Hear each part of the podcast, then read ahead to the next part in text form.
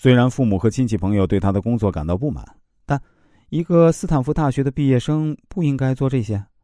不过他没有任何怨言，继续边努力工作边学习。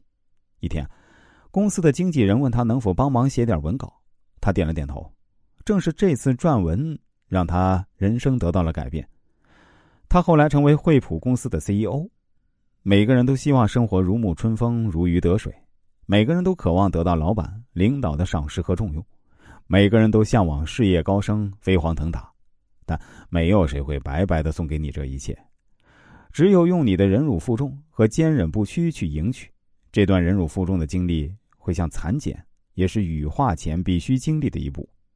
也只有那些能够忍受这一切的人，才能得到阳光普照的机会。心灵感悟：无论多么优秀的人才，都会有蘑菇般的经历。不同的是，经历的时间不一样。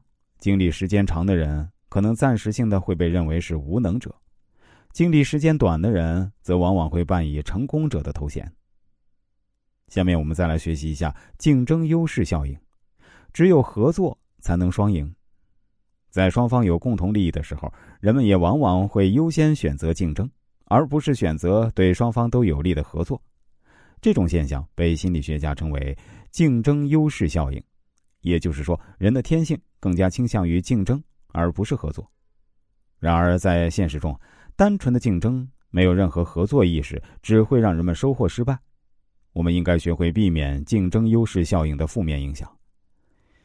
有这样一个故事啊。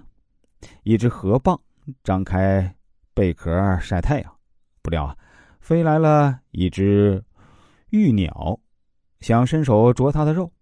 河蚌急忙合起两张壳，紧紧的钳住了玉鸟的嘴巴。玉鸟想：今天不下雨，明天不下雨，就会有死蚌肉。河蚌想：我今天不放你，明天不放你，就会有死玉鸟。就这样，双方谁也不肯松口。啊！这时，一个渔翁走过来，看见这种情景呢，不费吹灰之力啊，就把他们一起抓走了。虽然这只是一个寓言，但是在现实中啊，因为鹬蚌相争而被渔翁得利的事情呢，比比皆是。竞争优势效应告诉我们，我们的天性更加倾向于竞争而不是合作。人们宁愿拼尽全力与竞争对手同归于尽，也不想给对方让步，最后只能面对两败俱伤的结果。有句俗话说得好啊，“尺有所短，寸有所长”。